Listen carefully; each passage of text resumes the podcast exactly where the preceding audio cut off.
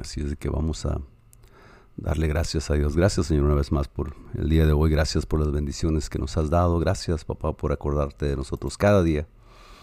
Gracias Señor porque tú estás con nosotros, tú nos ayudas, tú nos, nos provees para nuestra necesidad. Gracias Señor porque cada día tú estás con nosotros y nos das fuerzas, nos das alimento, nos das vida, nos das de tu gracia. Gracias Señor porque en ti podemos encontrar descanso después de un día de trabajo pesado, en ti podemos encontrar alimento, en ti podemos encontrar ah, la paz que nuestro corazón tanto desea. Gracias porque tú lo llenas todo. Ayúdanos, Señor, a, buscarte a ti por sobre todas las cosas y a honrarte a ti por sobre todas las cosas. Te bendecimos, te damos gracias y te pedimos que seas tú la sanidad por aquellos hermanos que están enfermos, hermana Betancio, su nieto, y algún otro, alguien más que pueda estar enfermo en este momento, para que tú entres en ese lugar y sanes, Señor, conforme a tu voluntad y a tu misericordia. Y que demos gloria a ti, te demos honra a ti en todas las cosas. Te pedimos por esta lección, tu palabra sigue siendo viva y verdadera para que alguien la reciba y nosotros podamos crecer y podamos seguir adelante, Señor, buscándote a ti, adorándote a ti, exaltándote a ti. En el nombre precioso de Jesucristo te damos gracias. Amén.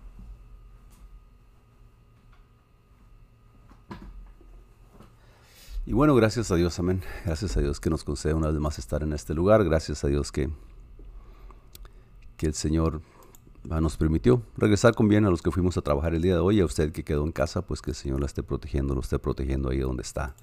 Así es de que le damos gracias a Dios. Terminamos la lección pasada, que eran tres secciones de cosechemos las almas, tercera parte. Hablábamos de la necesidad apremiante el día de hoy de predicar el Evangelio y de buscar a alguien para compartir la palabra de Dios que Él nos ha dejado.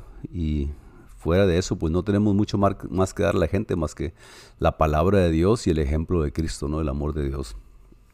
El día de hoy vamos a entrar en esta lección que para algunos puede ser un poco controversial, pero que no tiene mucho de controversial si usted la estudia con detalle o la escucha, ¿no? Porque vamos a leer esto también. Y la lección se llama Ser como Cristo. Ah, en esta porción, en esta lección vamos a mirar ah, no solamente una, pero vamos a mirar dos dos partes de esta lección que se llama ser como Cristo. Y vamos a ver la necesidad que tenemos nosotros en realidad de parecernos a Cristo y de ser como Él, ¿no? Su palabra dice que Él nos dejó ejemplo, Él nos dio la pauta a seguir para poderle agradar a Él. Entonces la lección del día de hoy se llama Ser como Cristo, parte 1. Como decía hace ratito, pues van a ser dos partes de eso. Y la pregunta necesaria el día de hoy, bueno, pues el, escritor pone esta, propone estas preguntas, ¿no? ¿Existirá la felicidad fuera de Jesús? Fuera de Cristo, fuera de Dios, ¿pueden los seres humanos sin, sin buscar de Dios o agradar a Dios ser 100% felices o honestamente felices o estar siempre contentos? Y viene la pregunta para usted y para mí, ¿qué piensas tú? Bueno, podemos sacar conclusiones, cada quien puede tener una opinión diferente, pero yo creo que eh, lo que va a marcar la pauta en esto, lo que va a, marcar verdaderamente la felicidad. De hecho, la Biblia dice que feliz el hombre que confía en Jehová, ¿no? Nosotros tenemos felicidad de parte de Dios, tenemos un gozo inefable que no se acaba, que no expira, que no tiene límites si estamos en el Señor. Entonces, la felicidad para nosotros como cristianos, pues sí, es, hay felicidad en el Señor. Ah, si tú no te pusiste contento el día que escuchaste el Evangelio y dijiste que creíste y te bautizaste y Dios te llenó con, tu espíritu, con su Espíritu Santo, si no encontraste dicha y gozo y felicidad en eso, pues yo no sé dónde lo vas a encontrar, porque fuera de Cristo, ah, en realidad, en, en, una perspectiva de humanidad, una perspectiva de la vida del hombre o de la mujer, pues dice el, escritor que pues la vida del hombre está lleno de sinsabores y de males y dolores y, y, penas y fracasos y necesidades y un montón de cosas, ¿no? Y nosotros estamos diciendo que la felicidad se encuentra en Cristo porque fuera de este mundo, fuera de esta vida, este pequeño, corto tiempo que nosotros estamos en la tierra, bueno, tal vez experimentemos el gozo del Señor, obviamente, la felicidad que Dios da, pero también experimentamos el dolor y el sufrimiento como el mundo lo experimenta. Con la única diferencia que nosotros sabemos que ese no es el fin de todas las cosas, ¿no? Y tenemos una esperanza mejor todavía, nos enseña el apóstol. Así es de que, pues tú te contestas la pregunta, ¿existirá la, la felicidad fuera de Jesús? Yo creo que no. Ah, la Biblia dice que tampoco. ¿Y qué piensas tú? Pues en mi personal, yo es lo que yo pienso, ¿no? Que no sonó tanto que yo piense eso, sino que por la Biblia, la Biblia lo avala. Y luego en mi vida, pues he mirado que fuera del Señor, antes de conocerle, pues era la hipocresía, la mentira, los deseos de la carne y todo lo demás que el apóstol nos enseña, pues solamente nos llevaban a la muerte. Así es de que felices en Cristo, claro. Contentos en el Señor, amén, gozosos, aún en las tribulaciones, gloria a Dios, claro que sí, porque nuestra esperanza está puesta más allá de estos 70, 80 y 90 de algunos que alcanzan a llegar más para arriba, ¿no? Pero de todos modos todo se acaba, lo que no se acaba es la fe, la felicidad que el Señor trae, el gozo del alma, del corazón que se encuentra en Él. Dice su palabra que en su presencia hay plenitud de gozo. Así es de que fuera de Jesús creo que no haya nada que sea tan válido um, como el servirle a Dios y buscarle a Él y estar contentos porque Él nos escogió y estar ser conocidos de parte de Dios. Introducción, vamos a leer el Mateo 1, 18 al 25 y vamos a hablar de un tema que algunos eluden, que viene siendo la vanidad. Dice el, Mateo 1, 18 al 25, el nacimiento de Jesús fue así. El nacimiento de Jesucristo fue así. Estando desposada María, su madre, con José, antes que se juntase, se halló que había concebido del Espíritu Santo. José, su marido, como era justo, y no quería infamarlas, quiso dejarlas secretamente. Y pensando él en esto, aquí un ángel del Señor le apareció en sueños y le dijo, José, hijo de David, no temas recibir a María tu mujer, porque lo que en ella es engendrada del Espíritu Santo es. Y dará a luz a un hijo y llamará su nombre Jesús, porque él salvará a su pueblo de sus pecados. Todo esto aconteció para que se cumpliese lo dicho por el Señor por medio del profeta cuando dijo, He aquí una virgen concebirá y dará a luz a un hijo y llamará su nombre Emanuel, que traducido es Dios con nosotros. Y despertando José del sueño hizo como el ángel del Señor le había mandado y recibió a su mujer, pero no la conoció hasta que dio luz a su hijo primogénito y le puso por nombre Jesús, el Salvador de su pueblo, Emanuel, Dios con nosotros. Entonces, empieza el escritor con esta, este comentario, un tema que algunos eluden, la Navidad en las congregaciones aquí y allá, en el norte, en el sur, arriba y abajo, algunas están completamente en contra, otras están completamente vendidas a la Navidad, otras ah, no les interesa mucho, uh, otros son, si hay bueno y si no hay, pues también. Ah, pero si usted quiere celebrar la Navidad, pues celébrela, pero celébrela con el punto de vista bíblico. Si no la quiere celebrar, pues no la celebre como el mundo la celebra. Simplemente esto es para estar nosotros recordando el nacimiento de Cristo y, diciendo, bueno, pues el, Dios ese que, el Dios que prometió venir vino. Y aquí la palabra de Dios estamos mirando que lo que engendrado estaba en María, se le iba a dar, era del Espíritu Santo y se le iba a dar un nombre que es Jesús, porque Él iba a salvar a su pueblo de sus pecados. Y luego ah, concibirá y dará luz a un hijo y llamará su nombre Emanuel, Dios con nosotros. Ciertamente, voy a leer la, lección porque está muy explícita para que usted no escuche tanta repetición, pero dice el escritor entonces en la lección, para la mayoría de la gente la Navidad es una bella época del año, época de cenas familiares, regalos, alegrías, un tiempo de celebrar. Para otros, en cambio, la época navideña es sinónimo de melancolía, nostalgia, porque extrañan o echan de menos a algún ser querido con el cual quisieran poder compartir. Y para otros se trata de una fiesta que no compatibiliza con nuestra fe cristiana. Hay de todo, unos dicen que sí, otros dicen que no, eso es del diablo, y otros dicen que no deberíamos, otros dicen que sí deberíamos, otros dicen que como tú quieras. Ahora, ¿cuál es la razón entonces de celebrar? Vamos a decir que usted es uno de los que celebra. Y nosotros nos acordamos cada Navidad de eso. La Navidad no debe ser vista solo como un, un tiempo de estar con la familia o los amigos, que es lo que la gran mayoría de nosotros hacemos, ¿no? Llega el tiempo de la Navidad, los niños están de vacaciones, Tratamos de tomar unos días de descanso en esas fechas y nos juntamos como familia y comemos y celebramos y reímos y todo.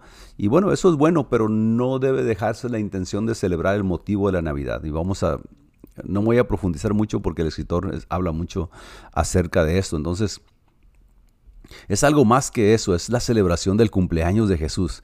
Y bueno, es, eh, toma la libertad pues del cumpleaños de Jesús en, en su periodo de de ministerio aquí en la tierra. Dice la palabra de Dios que a los 33 años, ¿no? 33 años y medio, él fue, fue colgado en la cruz por nosotros.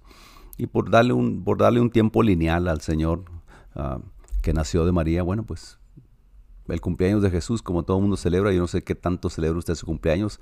Algunos se desviven por su cumpleaños como si fuera la gran cosa, a otros ni les interesa porque, eh, y a otros, pues, eh, si celebra, bueno, si no, pues también. Yo no sé dónde está usted en ese espectro. Pero en el asunto de celebrar el nacimiento de Cristo, pues es algo celebrativo, es algo que, que nos debe de recordar que Dios prometió venir a presentarse a este mundo, presentarse a su pueblo, y no solamente a su pueblo, sino abrir puertas para nosotros los gentiles en este tiempo y desde el tiempo de la predicación de Cristo, bueno, pues es, es, yo creo que no tiene nada de malo celebrar. O yo quiero, yo no estoy pro o en contra, pero si usted celebra la Navidad, el enfoque de la Navidad sigue siendo Cristo. Desgraciadamente, pues el comercialismo en este país y alrededor del mundo, ¿no? En la Navidad, ah, cuando no agarras lo que quieres, hacen berrinches. Cuando agarras lo que, lo que los otros no agarras, te da el orgullo o la altivez. Y cuando alguien tiene algo mejor que tú, pues te agarra la envidia. Entonces se comercializa mucho esto, pero fuera del comercialismo, fuera de las ventas, fuera ah, de los anuncios, fuera de las luces, fuera de los arbolitos que alguien puede poner ahí. Algunos dicen que sin entendimiento, otros dicen que no tiene nada que ver. Pero fuera de todo eso, la época de la Navidad, pues si algo se pudiera celebrar, si tú quieres, es que Cristo vino y nació y se presentó en carne y hueso a la humanidad, el Dios Todopoderoso. Ahora, ¿por qué empieza el escritor con esto? Bueno, pues vamos a ver ahorita por qué más adelante, ¿no? Dice el escritor, ah, porque la Navidad es mucho más que eso, es la celebración del cumpleaños de Jesús.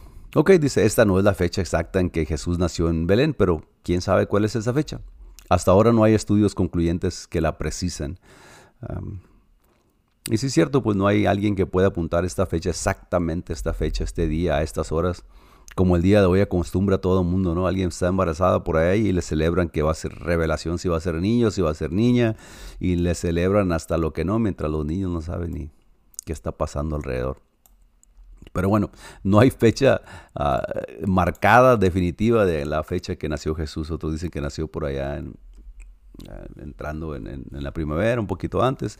Y no nos vamos a meter eso, en meter en eso, sino el asunto aquí es de que si celebras la, Navidad o si celebras estos tiempos, tienes que saber que es exclusivo celebración para el Señor. Es, el pueblo de Israel esperaba el Mesías, el pueblo de Israel estaba ansioso por ya cientos y cientos de años había sido prometido que iba a venir el Mesías a librar al pueblo de la opresión.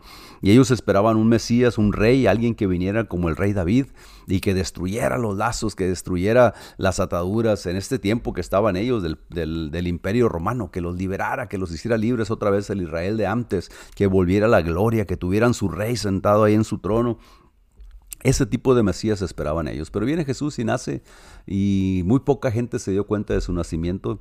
De hecho, en el lugar donde él nació, nadie se dio cuenta que había nacido Jesús. Vienen hasta después que regresan a su pueblo y mucho menos entienden el Evangelio o, la, la palabra que Cristo vino a traer o el sacrificio que vino a hacer por nosotros. Entonces, cuando pienses en la Navidad, si piensas en eso, obviamente lo más obvio para dejar de hablar de la Navidad el día de hoy es que tú tienes que estar agradecido. Y yo tengo que estar agradecido siempre pensando que Cristo hizo el sacrificio por ti y por mí. Y para él poder hacer el sacrificio, tuvo que venir a nacer de una mujer, una mujer virgen, como estaba escrito en, la profecía, y vino a pagar el precio por el pecado tuyo y el pecado mío. Así es de que nuestra alabanza, nuestra adoración es a Dios. Gracias, papá, porque, porque tú te encarnaste, te hiciste visible a los hombres y pagaste el precio del pecado. Ese es el nacimiento de Cristo, en otras palabras. 99.999% de la gente del mundo que celebra Navidad no sabe ni entiende ni le importa. Mientras las ventas estén buenas y los precios estén al 50% y haya comida y venga la familia, están disfrutando contentos. Pero la razón de la Navidad es esta. O, si quieres llamarle Navidad o no quieres llamarle Navidad. Sin embargo, ah, la Navidad es una celebración muy importante es mucho más que adornos y regalos, comida y bebida. Y no estamos diciendo que todo eso sea malo en sí mismo. Lo malo está en olvidar el verdadero significado de la Navidad, que es celebrar a Jesús. Navidad quiere decir nacimiento, es todo. Si no quieres decir la palabra Navidad, puedes decir, ah, hay que celebrar el nacimiento de Cristo. Y si no quieres celebrarlo, pues no lo celebres. Es, es dijo el gringo.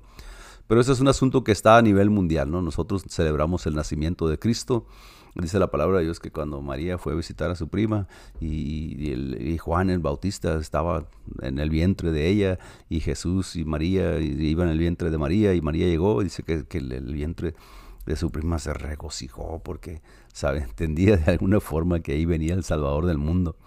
Y nosotros así le hacemos, nos regocijamos porque Cristo nació y Cristo ah, vino y se presentó en carne y ahora dice el, apóstol Juan y vimos su gloria, gloria como la del unigénito de, de, Dios, del Padre, ¿no? Entonces, la palabra Navidad quiere decir nacimiento, término que se refiere nada menos que a la encarnación de Dios, a Dios mismo viniendo como hombre, a Dios manifestado en carne.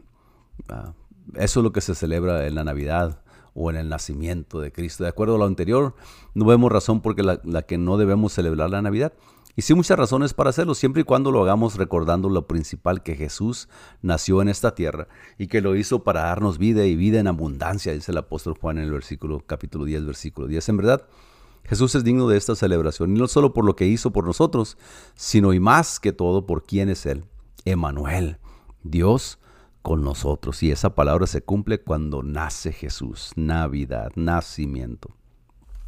Que la celebración de Navidad tenga a Jesús como centro significa, entre otras cosas, que empleemos este tiempo, dice el escritor, este tiempo especial del año para meditar en Él, acerca de quién es Él, en lo que Él hizo por nosotros y en cuanto nos estamos pareciendo, y en cuanto nos estamos pareciendo a Él. Y aquí es donde entra un poquito la objetividad de ser como Cristo, de ah, bueno, Jesús vino y nació y nos mostró el camino, nos enseñó cómo, nos enseñó a hablar, nos enseñó a caminar, nos enseñó a amar, a perdonar, a respetar, a dar, a sacrificar.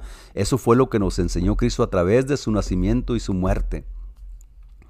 Eso sería un, cuento muy diferente cuando nosotros dijéramos Navidad, celebrar a Cristo porque Él nació, Ah, predicó su evangelio, nos mostró el camino, nos enseñó cómo, nos dio de su Espíritu Santo, murió por nosotros y resucitó. Y luego nos mandó su Espíritu Santo. Sí, ya sé, el orden está un poquito, pero tú entiendes lo que te estoy diciendo.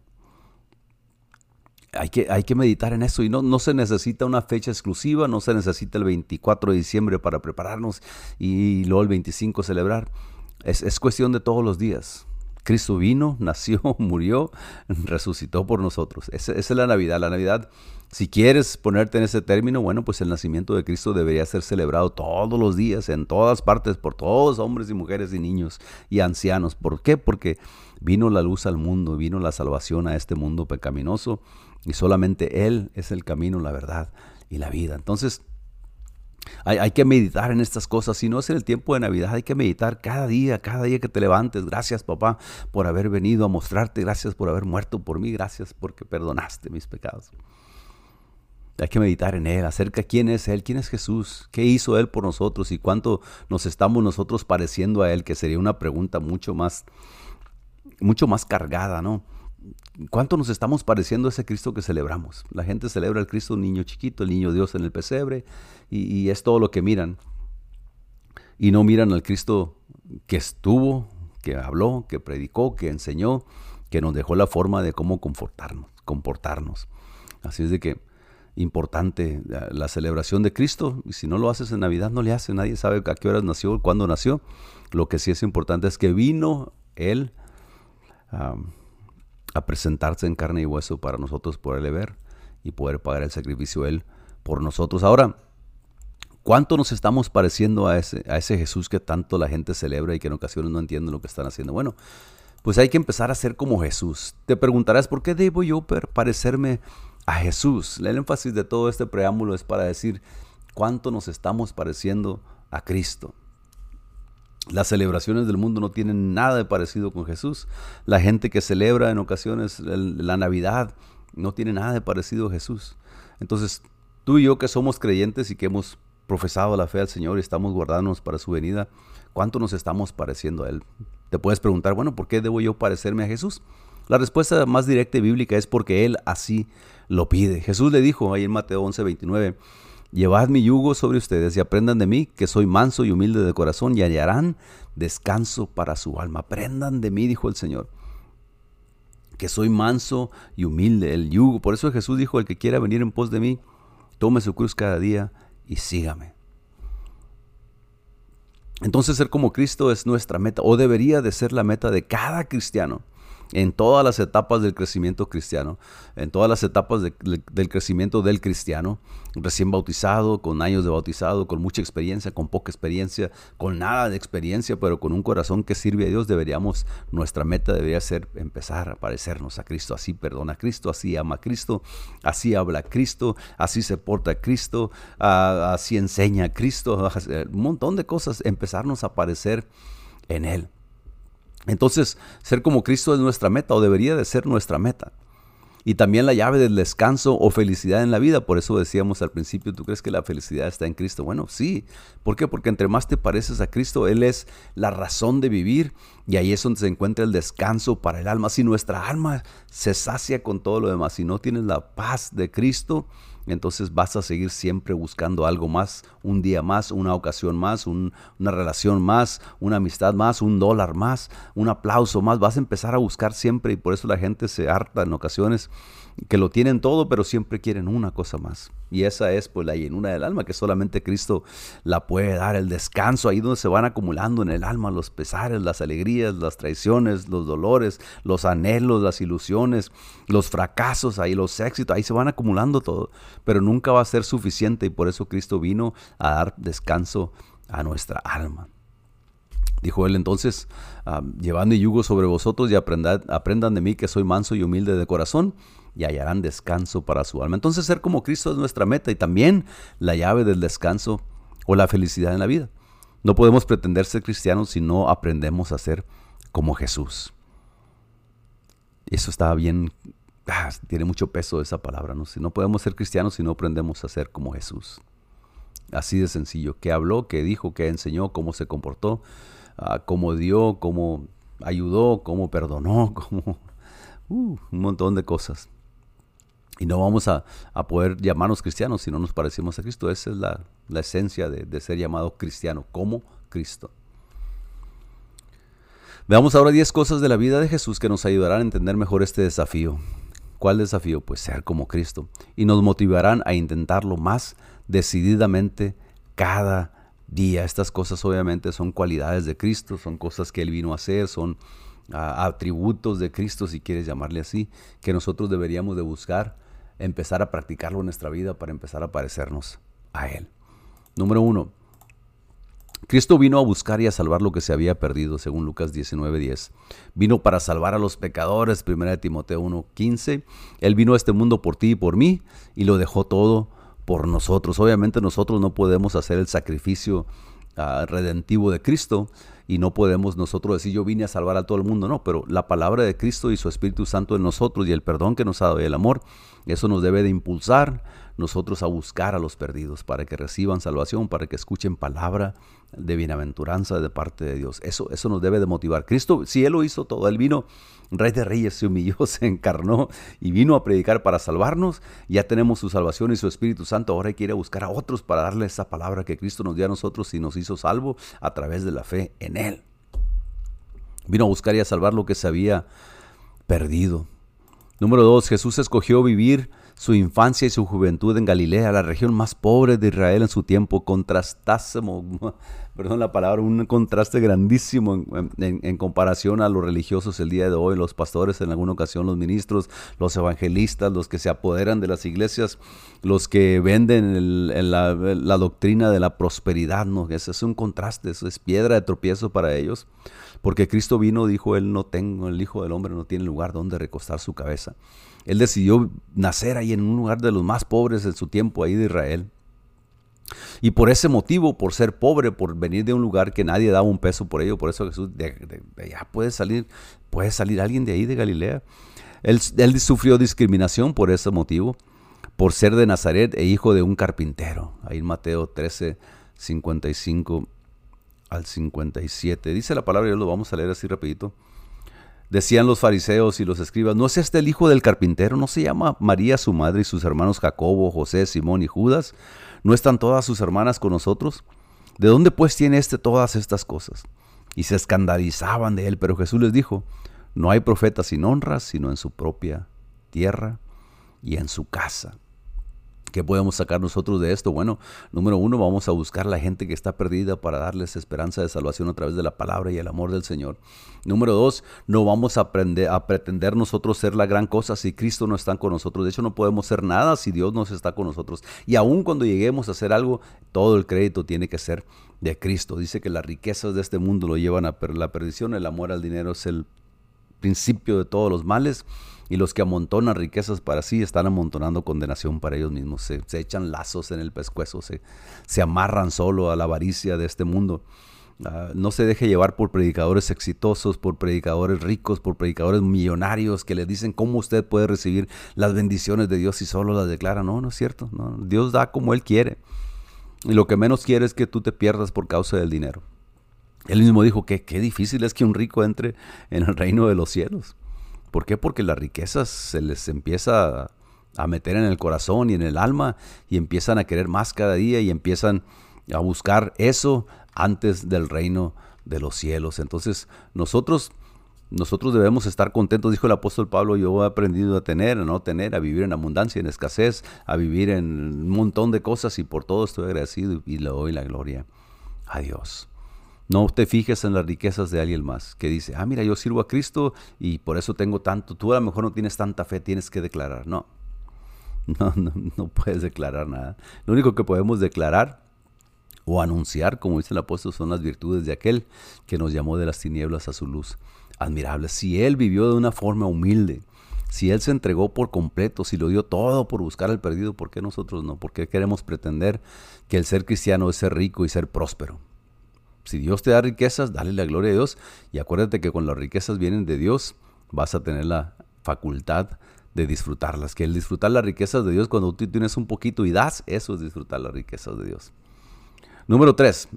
Entonces, número uno, vino a salvar a los perdidos. Número dos, decidió nacer en un lugar de los más humildes y los más pobres y nunca se exaltó por eso.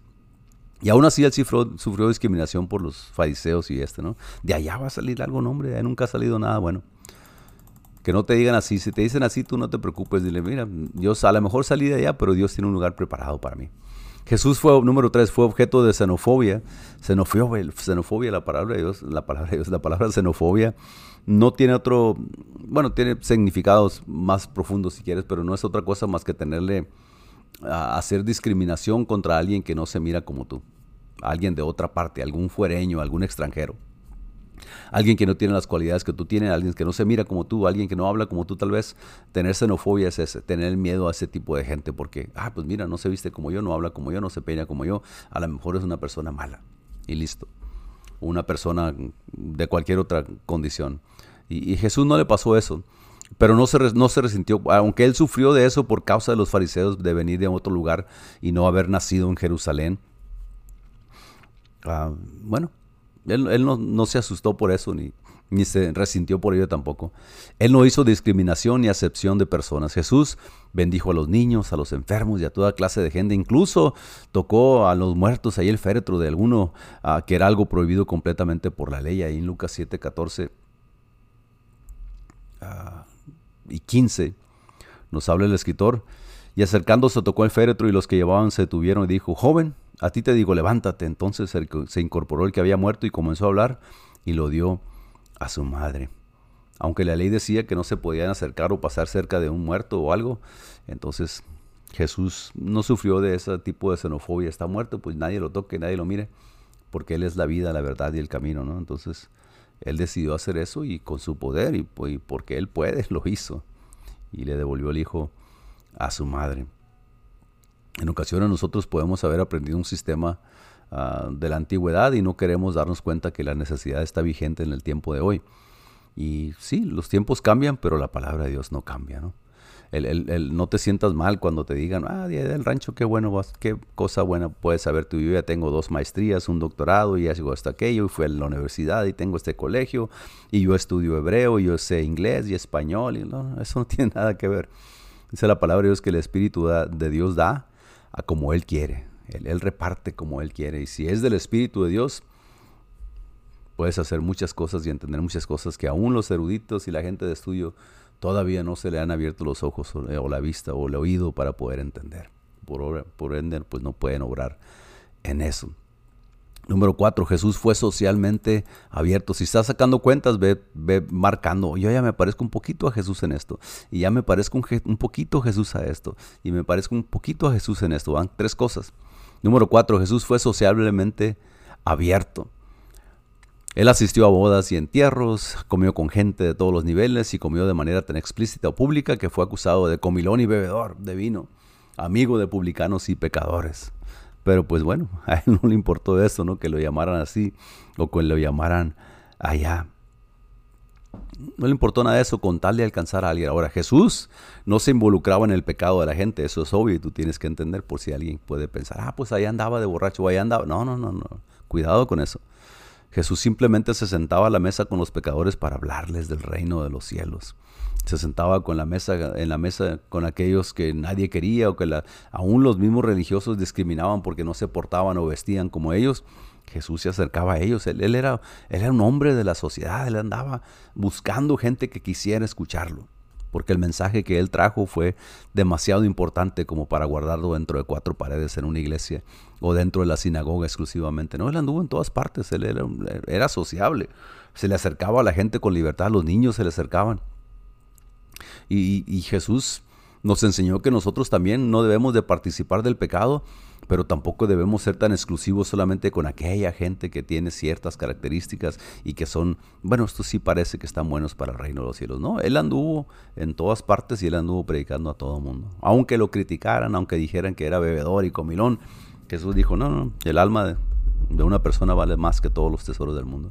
y con esa actitud tenemos nosotros también que que hacer, que es de un color diferente, que habla un idioma diferente, que habla el inglés muy mucho y que lo habla peor que yo, pues hay que echarle ganas y hablar y hacernos entender con gente que no se mire como nosotros, que no se mire como nosotros, porque el alma de esa gente también va al infierno.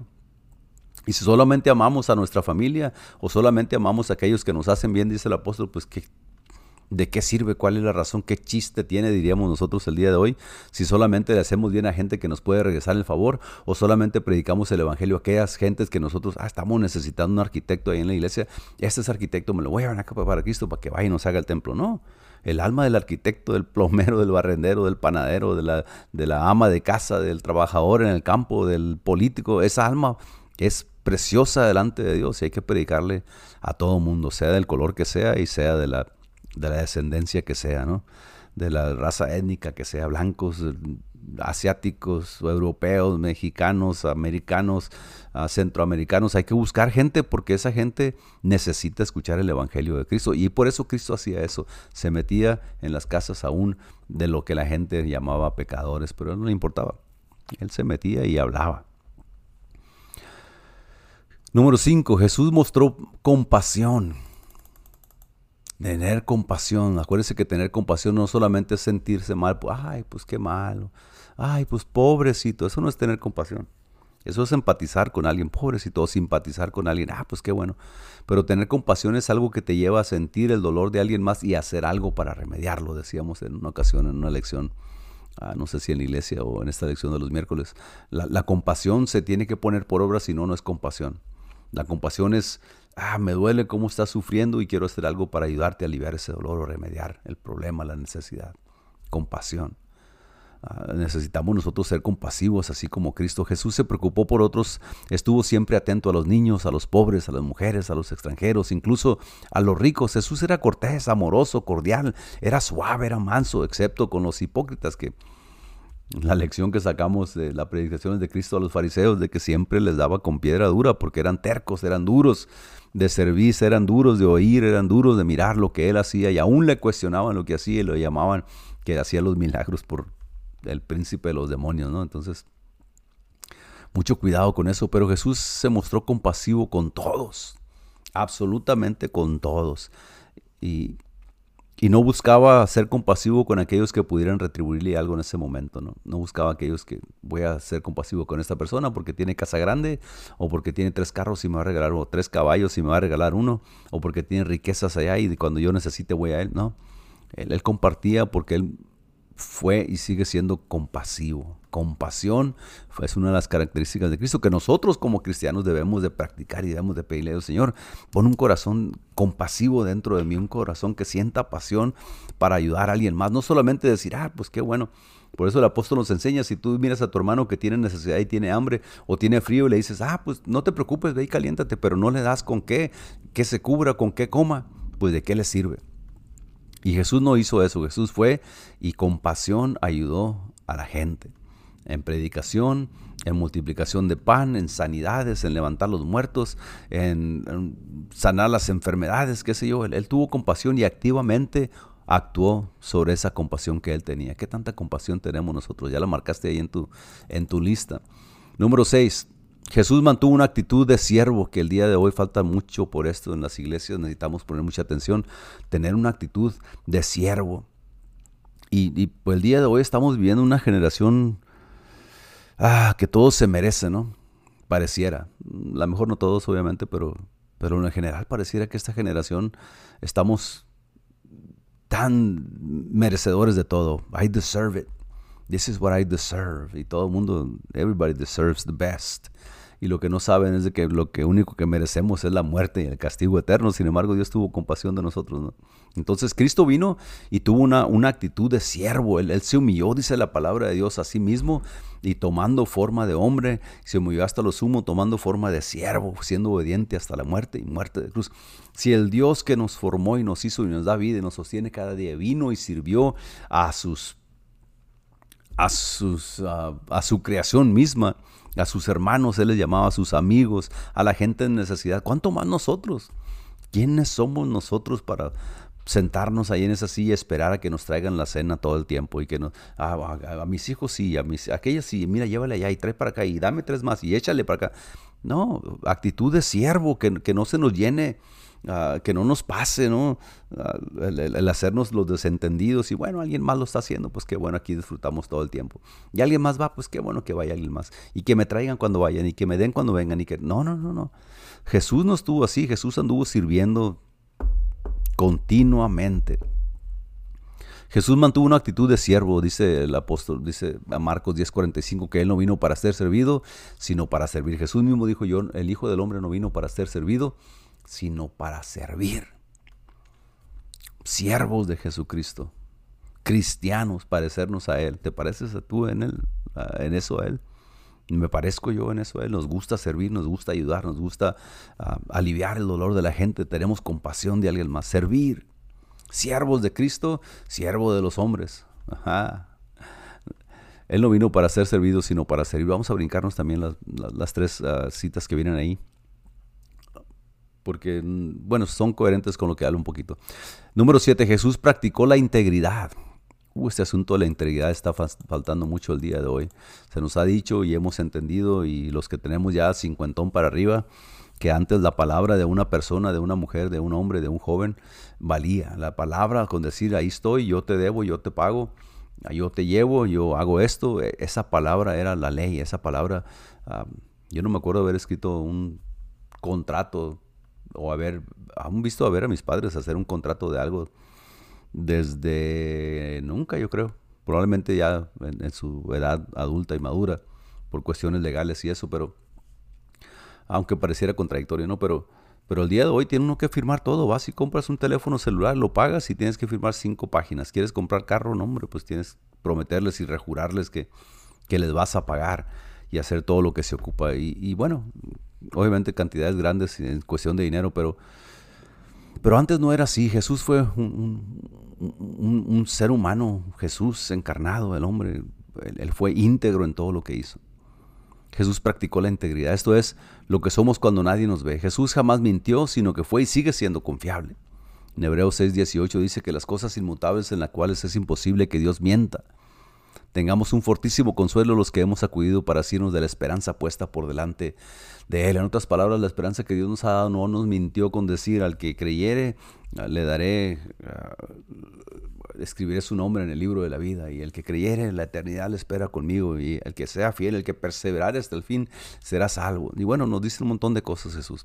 Él fue íntegro, él, se guardó lo que decía, hacía, y él se guardó en integridad cuando había gente alrededor de él o cuando no había a nadie.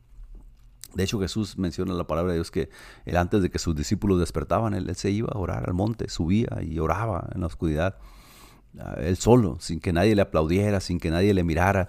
El, asunto de la oración de Jesús es un ejemplo para nosotros que no necesitamos publicar lo que estamos orando, no necesitamos subir a Facebook cada vez que, ay, gracias papá por este pan que me voy a comer, y gracias porque yo fui para allá, y gracias porque vine para acá. Bueno, así está la sociedad el día de hoy, pero no, la, integridad se guarda cuando nadie te mira, cuando tus pensamientos te quieren traicionar, cuando el diablo quiere tentarte donde no hay testigo que te, que te apunte con el dedo tienes que saber que Dios ahí está en todo tiempo.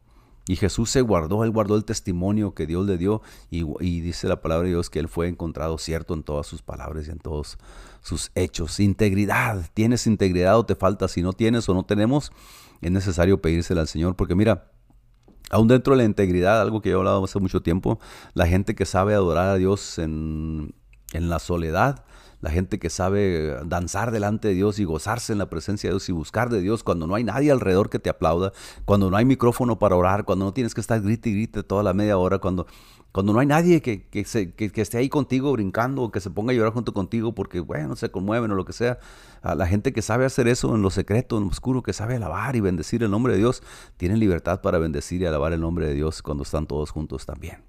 No solamente cuando la gente los mira, o no solamente para darle propaganda, no solamente para que su nombre sea levantado y no sea levantado el nombre del Señor. tenga mucho cuidado con eso. Integridad, si nos falta, Señor, el, salmista David, Señor, renueva dentro de mí, dame un corazón limpio y renueva espíritu recto dentro de mí. Espíritu recto. Jesús tuvo amigos íntimos también. es difícil de hacer en estos días porque, bueno, cada quien es un mundo y las experiencias nos dividen en ocasiones, pero Jesús tuvo amigos íntimos como Pedro, como Juan, como María o Lázaro, con quienes transparentemente transparentó totalmente su vida. No hubo fingimientos de parte suya en, esa ocasión, ni con ellos, ni con nadie. En cierta ocasión, hablando con los discípulos, les confió y, y les dijo ahí en Marcos 14, 34, mi alma está muy triste hasta la muerte. Quedaos aquí y velad. Cuando tienes un amigo, cuando encuentras a alguien que puedes confiar y decir, me pesa en el corazón esto y esto y esto y esto, ah, bueno, pues has, encontrado un gran tesoro tener amigos, ¿no?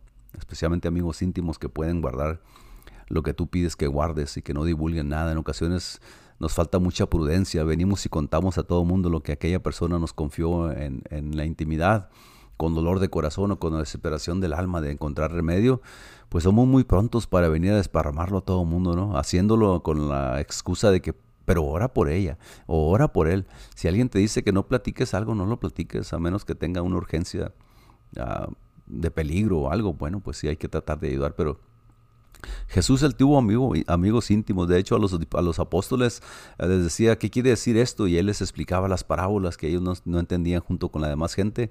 Cuando estaban allá solos, él, les explicaba todo. Número 9. Jesús oró constantemente con sus, por sus discípulos porque los amaba. Primera de Juan 13.1 dice, antes de la fiesta de, las, de la Pascua, sabiendo Jesús que su hora había llegado para pasar de este mundo al Padre.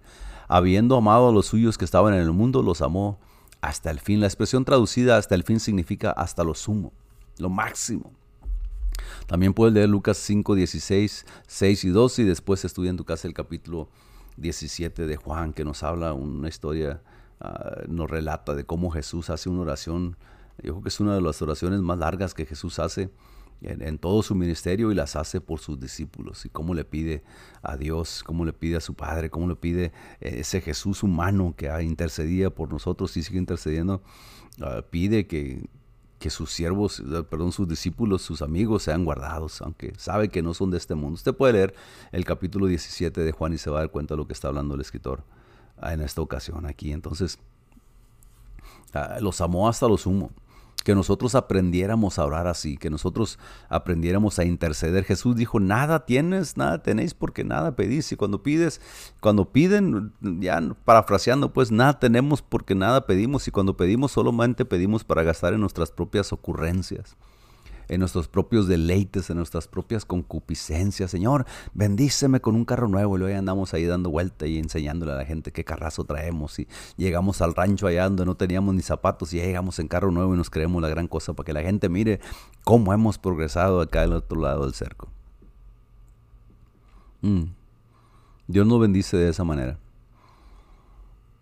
Él oraba por sus amigos, él oraba por sus discípulos, por sus apóstoles.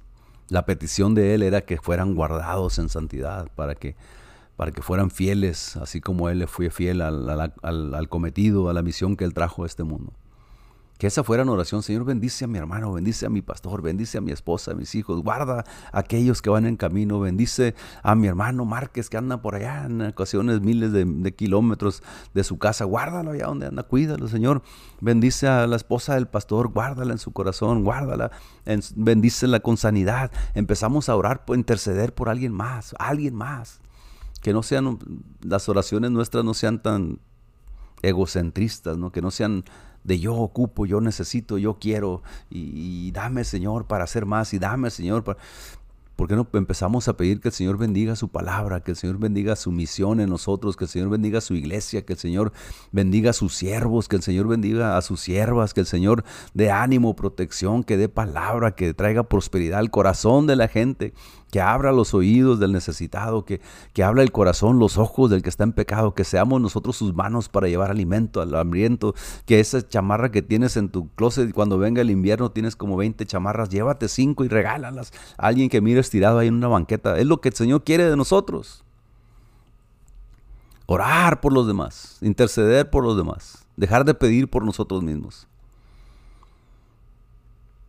Estudia el versículo capítulo 17 de Juan para que mire la oración que Jesús hizo por sus discípulos. Número 10, con esta terminamos y luego la conclusión.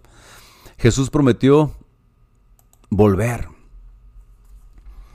Pero aún hoy, después de tanto tiempo, sigue siendo paciente con nosotros, no queriendo que ninguno perezca, sino que todos procedan al arrepentimiento, o sea, a un cambio de vida, a un regreso a Dios, a un buscar, a un anhelar, a un hambre de Dios. Segunda de Pedro 3.9. Entonces, este escritor John Phillips resumió 10 puntos que acabamos de compartir en los siguientes pensamientos. Dice, escribe él de esta forma, incomparable, incomparable Jesús, quien nunca pronunció una palabra impulsiva. Y bueno, de la forma que lo pone el escritor aquí, deberíamos de tomar nota nosotros y decir, wow, yo soy muy impulsivo cuando hablo, no pienso lo que digo y después me pesa. Aunque ya haya dañado a la gente, aunque ya haya herido a alguien, después me pesa, pero ya no puedo hacer nada porque no tuve control de lo que decía. Jesús nunca pronunció una palabra impulsiva, nunca pronunció, una palabra cruel, que nosotros somos muy aptos y muy buenos para pronunciar crueldades sobre la gente, simplemente que las disfrazamos de, de algo, ¿no? Él nunca pronunció una palabra falsa o trivial, o sea, sin, sin razón ni motivo, que no tiene ningún peso ni sirve de nada nunca contempló un pensamiento impuro, nunca degradó sus talentos con fines egoístas, o sea que nunca hizo negocio de, su, de, de, lo que él hacía, del evangelio que predicaba, de los milagros que hizo, de, todo eso. Él nunca pidió, dame 20 y te doy, y entre más le eches, más te bendigo. No, no, no, no, no. mentiras del diablo. No. Él nunca hizo nada por ganancia. Nunca contempló un pensamiento impuro, nunca degradó sus talentos con fines egoístas, su influencia nunca fue mala, su juicio nunca equivocado. Él nunca tuvo que pedir perdón por algo que hizo o retractarse de alguna palabra que pronunció. Nunca llegó demasiado tarde ni demasiado temprano. Nunca acongojado, ni insípido, ni superficial, ni temeroso. Él tuvo victoria absoluta desde el momento que tomó su primer aliento en aquel establo de Belén hasta el momento que entregó el Espíritu al morir en la cruz del Calvario. Precioso. Jesús, que tanto nos parecemos a Cristo. De las diez cosas que mencionamos, ¿cuáles cosas tú puedes decir? Ay, Señor, gracias por estarme ayudando en esto. Ay, Señor, perdóname porque cómo te he fallado en todo esto. Así es de que cuando tú pienses uy, yo ya soy muy, mucho más cristiano que antes, ya estoy más santo que nunca, estoy más santo que aquel, me miro mejor que aquella, canto mejor que este, predico mejor que aquel, enseño mejor, a mí me escucha más la gente que a ti, o que aquel, o que cuando empieces a pensar así, acuérdate que dice el apóstol que nosotros ah, debemos ir creciendo en el conocimiento que da Cristo, ¿no? Hasta que lleguemos a la plenitud de la estatura de Cristo. a la estatura de la plenitud Cristo. Si te vas a comparar con alguien, compárate con Jesús. Si te vas a jactar de algo y el apóstol a uno dice, si lo que recibiste, lo que tienes, recibiste, pues de qué te jactas. Si te jactas de que Dios a mí me usa porque la gente me escucha, ¿de quién estás hablando? ¿De ti o de Cristo? De Cristo. Ah, pues entonces la gloria sea a Dios. Tú sigues siendo nadie. el Señor hace milagros a través de mis oraciones porque yo voy. ¿Quién va contigo? Cristo. ¿Y quién tiene el poder? Jesús. Ah, entonces la gloria es para Dios. Ojalá que esta lección nos ayude a reflexionar un poquito en lo que hemos nosotros alcanzado por la gracia de Dios, lo que hemos podido lograr por la gracia de Dios, lo que hemos llegado a aprender por la gracia de Dios, lo que hemos llegado a hacer aún si quieres, a, lograr, a, a llevar a cabo por la gracia de Dios. Pero acuérdate que la gloria sigue siendo de Cristo. Y nuestra meta debería de ser parecernos más a Cristo. Ciertamente ahorita no tenemos ni idea, ni nadie tiene idea en este mundo de cómo Cristo se miraba físicamente, cómo caminaba, sus, sus, sus modales, sus manerismos, el acento que tenía cuando hablaba. No, no, no, no sabemos porque nadie sabe. Hasta el día que lo conozcamos, obviamente. Pero el anhelo de nosotros es ser como Cristo. Hay un canto viejito que decía, y ser como Cristo, tan solo es mi anhelo y ser como Él. Al fin llegaré. Eh, que esa sea nuestra meta, que ese sea nuestro blanco. El apóstol Pablo decía, lo tengo todo por basura, lo pasado, ya lo perdí, ya lo, tengo por nada, con tal de alcanzar el conocimiento más de Cristo Jesús. Conocerle, cómo ama Jesús. Ah, no sabemos cómo ama Jesús. Muchos de nosotros o la gran mayoría de los cristianos todavía no alcanzamos a amar como Cristo. Mucho menos entender como Él. Pero sí podemos aplicar estas lecciones para decir, ah, a mí me falta mucha humildad. creo que yo soy el que hago las cosas y creo que a mí la gente me escucha, pero no, yo no sé nada. El que escuchan es a Cristo y debo de tener cuidado para darle la gloria a Dios. Hablo muchas palabras impulsivas, en ocasiones mi, mi carácter es más poderoso que el Espíritu de Cristo. Tengo que dejar que el Espíritu de Cristo actúe en mí. Le decía a mi esposa, no pude encontrar la, la, la, la escritura, pero dice el apóstol que en Él nosotros vivimos y en Él nosotros nos movemos, si es que estamos en Cristo. Así de que hay que poner mucha atención ahí y de estas 10 cosas empieza a hacer la lista, empieza a hay que empezar a trabajar, todos hay que empezar a trabajar porque estas son características, cualidades que describen a Cristo y nosotros queremos ser como Cristo. Yo no quiero ser como Sergio porque Sergio es un malvado, es un mal pensado, es un pecador. Yo quiero ser como Cristo como Él, amar como Él, perdonar, dar, buscar, predicar, hablar a la gente, sentir amor, sentir compasión y ponerla por obra por la gente como Él tuvo compasión y perdón para mí. Así que te recomiendo que le pongas atención a esta lección. El próximo miércoles, con la ayuda de Dios, vamos a hacer la segunda parte y vamos a ver de qué nos habla un poquito el escritor, ¿no? Y, vamos a concluir esta lección y gracias a Dios por esta por este tiempo. Yo les pago por su atención. A los esperamos el próximo viernes en la iglesia de 6, de 7 a 8, servicio general, al 218 al norte de la calle 15 y Stewart. Gloria a Dios por cuatro bautismos que hemos tenido en estas dos semanas. Gloria a Dios, el nombre de Dios sigue siendo glorificado. Los ángeles hacen fiesta cada vez que un alma se arrepiente se convierte al Señor. Y gloria a Dios por aquellos que han estado ayudando a esta gente para que entiendan y para que conozcan que hay un Dios que los ama. Gloria a Dios por eso también. Ah, el sábado de 7 a 8, el programa radial La Voz Apostólica por estos medios. Y el domingo de 3 y media a 4, oración general. De 4 a 5, escuela dominical y de 5 a 6, 15, servicio de alabanza y celebración y predicación de la palabra y ministración de parte de Dios. Los esperamos. Dios les bendiga, Dios les pague por su atención, los amamos en el nombre del Señor. Sígase cuidando, siga siendo prudente en lo que haga, en lo que diga y a donde vaya. Amén. Que el Señor los bendiga y los guarde. Amén.